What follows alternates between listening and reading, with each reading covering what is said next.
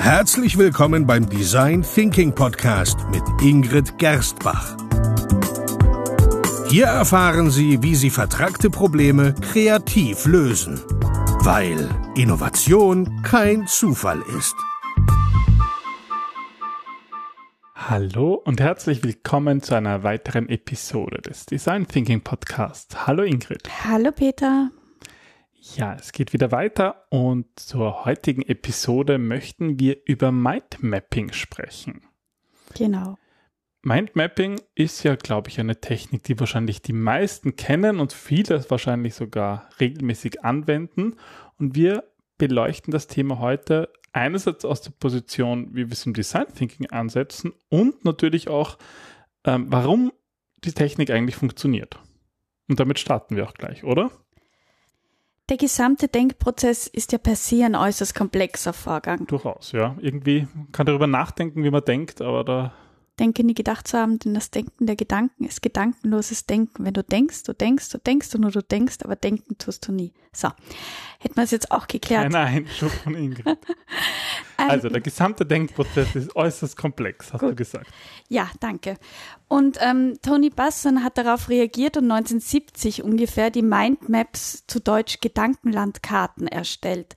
Und bei diesen Mindmaps geht es eigentlich darum, Gedanken ja, visuell in einer Art Baumstruktur rund um ein Schlüsselwort zusammen. Ja, ich glaube, so kennt und liebt jeder Mindmaps.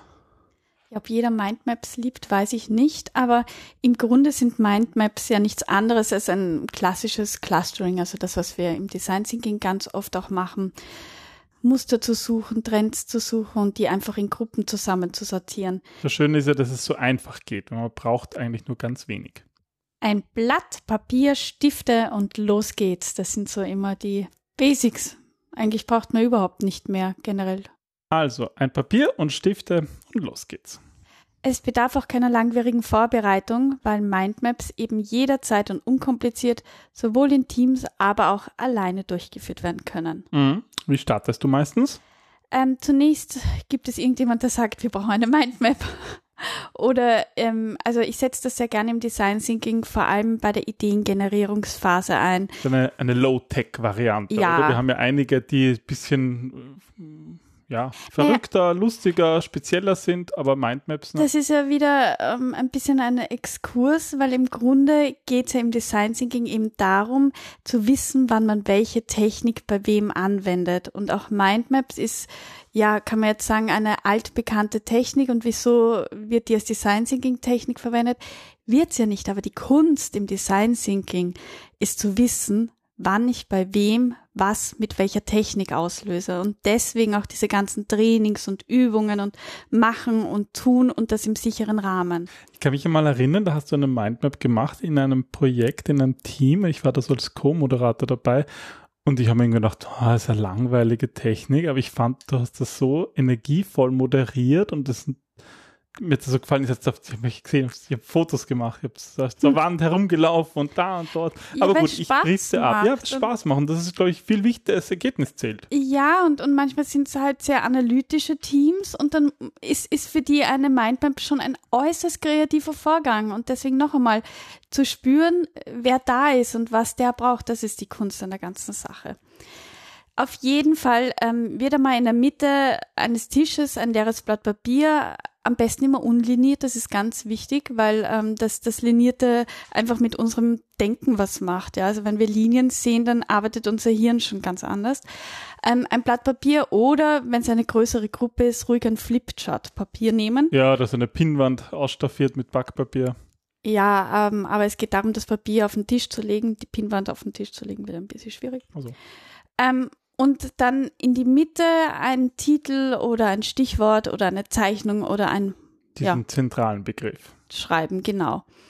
Und auch wenn es am Anfang eigentlich einfach erscheint, ist es genau die Krux, sich bewusst die Zeit zu nehmen und wirklich gut zu überlegen, wie der zentrale Begriff lautet. Denn darum werden sich dann letzten Endes alle weiteren Ideen drehen. Also mit dem setze ich einen ganz, ganz wichtigen Anker. Das ist eigentlich der wichtigste Anker bei der ganzen Technik. Ja? Genau. Und ähm, Schritt zwei ist dann, dass von diesem Begriff in der Mitte aus die Assoziationen in Äste fortgesetzt werden. Dazu gibt es dann, also das sind dann Unterpunkte, das können dann auch wieder Worte oder Symbole sein und die wir werden mit dem Wort in der Mitte mittels Linien verbunden. Somit gibt es dann ähm, bereits die ersten Hauptäste.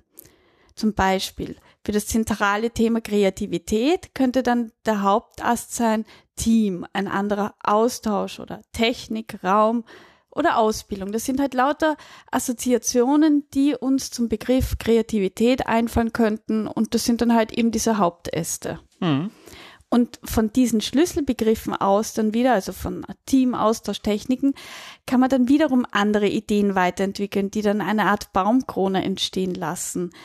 Da eignet sich aber, dass man vor allem auf Stichworte zurücksetzt und keine ganzen Sätze, weil ähm, Sätze einfach das Ganze zu kompliziert macht und dann braucht man ewig lang zum Durchlesen und der ganze Schwung geht verloren. Mhm. Und wenn man diese Worte dann auch noch in Großbuchstaben schreibt, das ist so ein Tipp, dann wird die rechte Hirnhälfte so stimuliert, dass dieses Bild, äh, dass, dass dieses Wort nicht mal als Bild, äh, dass dieses Wort nicht mal als Wort erscheint, sondern als Bild. So. Das ist natürlich mal spannend. Also so Blockbuchstaben sagst du, oder? Genau, wie? diese, mhm. ja, das ist halt nur in groß. Also ja. eignet sich generell auch deswegen, weil es für die meisten auch lesbarer ist. das stimmt, ja. Ich finde es sehr spannend. Also eine, ich, ich habe früher Mindmaps oft erstellt, um einfach, ja, sozusagen irgendwie meine, meine Gedanken irgendwie zu strukturieren und ein bisschen in eine Form zu bringen. Und da habe ich halt immer versucht, dass die Hauptäste und die darunter Äste irgendwie gleichartig sind. Da schaut halt wieder der Analyst in mir durch. Was meinst du mit gleichartig? Naja, dass ich zum Beispiel, ähm, ja, dass ich Dinge, die miteinander verwandt sind, hineingehe. Wie du hast jetzt gesagt, so ein Team, Austausch, Techniken, Raum, das wären für mich alle so Dinge, die zu mehr Kreativität führen können.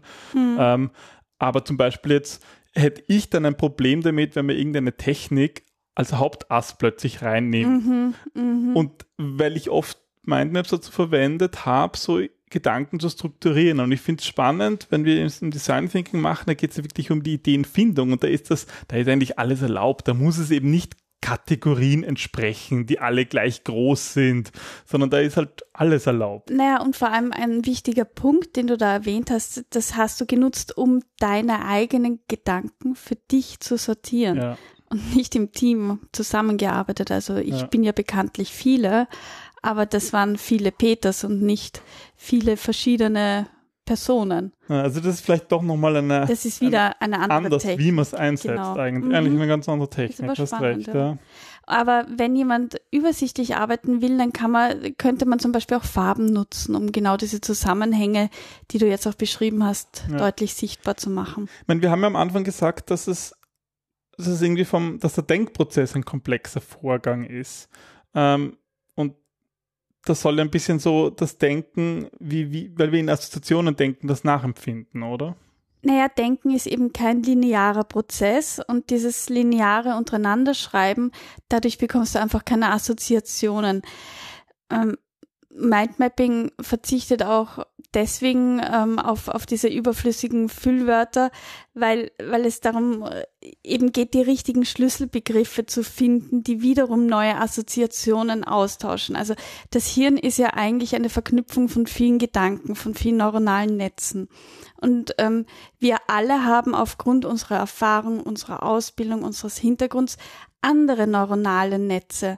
Und jeder Begriff löst bei jemand anderen wieder einen anderen Punkt aus. Und es geht eben gezielt, die einzelnen Punkte ähm, aufleuchten zu lassen und dann zu schauen, bei wem kommt dann welcher Begriff auf und die zu nutzen und da zu sehen eben aus, aus dieser Schwarmintelligenz heraus die beste Lösung, auf die man alleine nicht kommen würde. Darum geht's ja. Mhm. Und gibt es da irgendwelche Hilfestellungen, um so ja, die richtigen Schlüsselbegriffe zu finden? Ja, da könnte man sich zum Beispiel eben fragen, was ist das Thema? Warum ist es wichtig? Wer sind die Beteiligten? Was will ich eigentlich erreichen? Was ist das Ziel? Für wen ist es wichtig? Also diese ganzen W-Fragen zu nutzen. Und je mehr Begriffe einen einfallen, desto besser, weil so kann man eben auch die Zusammenhänge zwischen einzelnen Aspekten herstellen, die vorher nicht sichtbar waren. Ähm, was bei jeder Ideengenerierungssache immer so ein bisschen die Krux ist, ist, dass man oft zu früh einzelne Punkte aussortiert und zu früh Dinge sterben lässt, die noch gar nicht die Chance hatten, zu etwas Großartigem heranzuwachsen, weil wir zu oft zum Gedankenmörder werden.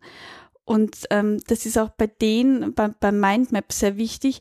Selbst wenn einer der Äste nicht gleich Sinn ergibt, dann kann er trotzdem ein wichtiger Schritt sein, um dann zur richtigen Lösung zu kommen, zur richtigen Idee. Deswegen nicht gleich den Ast mit der Säge ab sägen, sondern einfach mal stehen lassen. Vielleicht hilft er auch nur weiterzudenken und über den Tellerrand zu schauen. Find, manchmal finde ich es auch immer spannend, in der Mindmap so einzelne Blätter miteinander zu verbinden und daraus Neues machen zu lassen. Es muss ja nicht immer ein, ein Baum sein, ein richtiges ja. Baummuster, das hierarchisch sich immer mehr verästelt. Das kann auch wieder zusammenführen. Und ja, oder es sind meistens Wolken oder so. Also ich benutze den Baum eher selten. Also es ist ganz unterschiedlicher.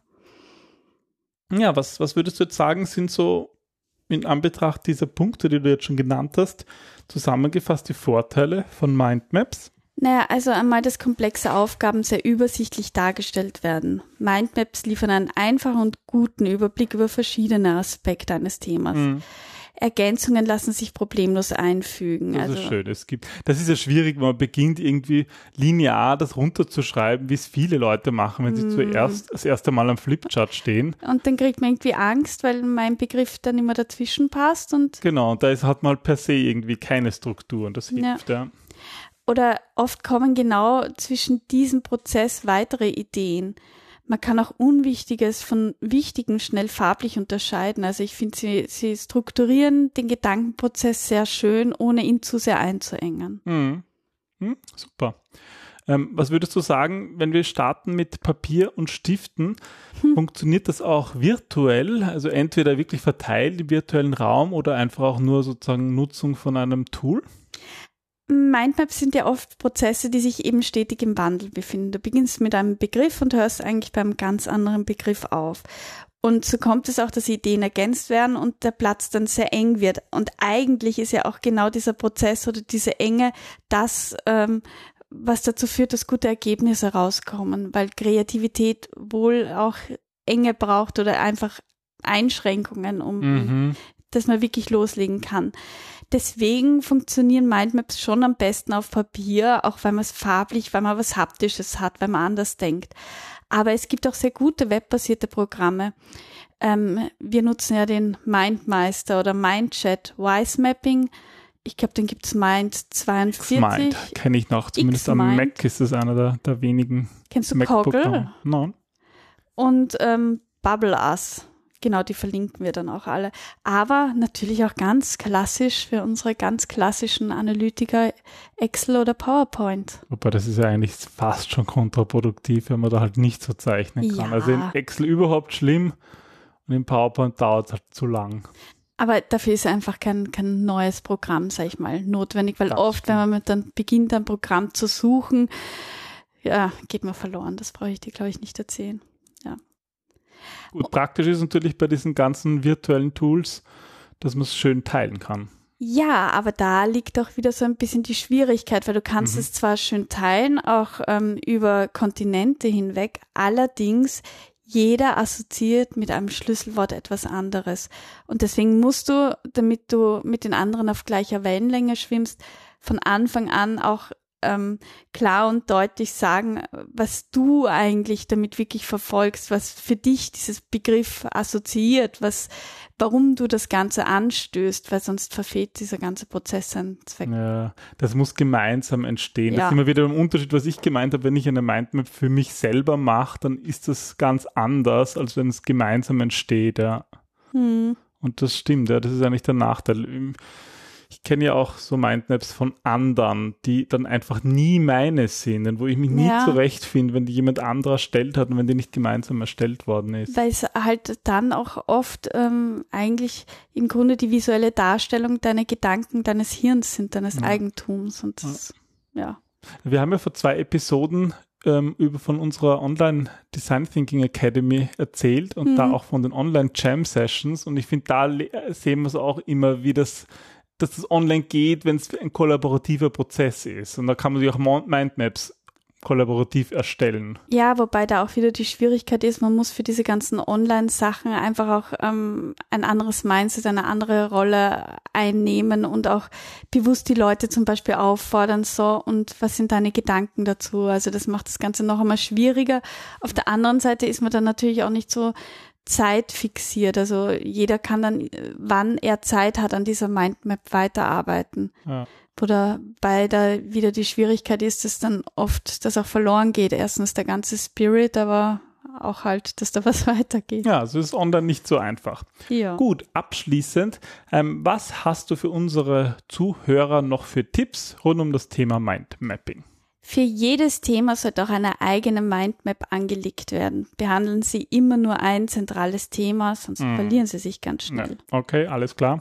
Fassen Sie sich kurz und knackig. Oh je, das geht auch wieder in die Richtung, keine Füllwörter, keine langen Sätze, weil genau. das sind genau. Gehirnassoziationen und das Gehirn denkt nicht in Sätzen. Das ist schon ein ganz anderer Bereich im Hirn, der in Sätzen denkt, oder? Genau. Dann nutzen Sie unterschiedliche Kennzeichnungen wie Farben, geometrische Figuren, Symbole, Groß- Kleinschreibung. Blockbeschreibung. Um die einzelnen Aspekte einfach voneinander auch, auch farblich, also auch sichtbar abzugrenzen. Man will ja nicht glauben, aber das fällt in vielen Unternehmen manchen Mitarbeitern schon wirklich schwer, da einerseits von der Bullet Point Liste abzuweichen und dann noch Farben und Muster und plötzlich was reinzeichnen. Ja, das sind wir nicht gewohnt. Ja. Das sind sie nicht gewohnt, genau, das geht raus aus der ja. Komfortzone. Gehen Sie ins Detail und fragen Sie sich, was Sie bisher vielleicht übersehen haben könnten. Also eben, das, das spricht nochmal an, dieses, wenn ein Ast vielleicht nicht gleich Sinn ergibt, ihn trotzdem stehen lassen oder vielleicht auch bewusst hinterfragen, okay, warum steht da jetzt dieser Schlüsselbegriff, was kann das bedeuten? Oder welcher Ast fehlt noch? Genau. Und auch hier gilt, Übung macht den Meister. Je öfter Sie Mindmaps erstellen, desto leichter wird die nächste fallen und desto besser wird dann auch schließlich das Ergebnis werden. Wir sollten mal eine Mindmap machen über mögliche Themen für diesen Podcast. Ja, ist eigentlich eine gute Idee. Also Haben also, wir allerdings schon. Du solltest sie dir nochmal ansehen. Aber die ist nicht kollaborativ entstanden. Also unsere Aufgabe ist eine Mindmap zu erstellen und deine ihre, Aufgabe ist eine Mindmap Hörer, anzusehen, ja. Ähm, ist ähm, empfehlen wir sie auch einfach zu machen und zu nutzen und vielleicht auch mal eine kollaborative Mindmap zu erstellen. Dann gibt es nicht so Streitereien. Ah, gut, ich glaube, wir klären das jetzt mal kurz. Gut, ich werde den äh, die Aufnahme-Button drücken und wir Bis reden weiter über Mindmaps. Bis zum nächsten Mal. Tschüss. Tschüss.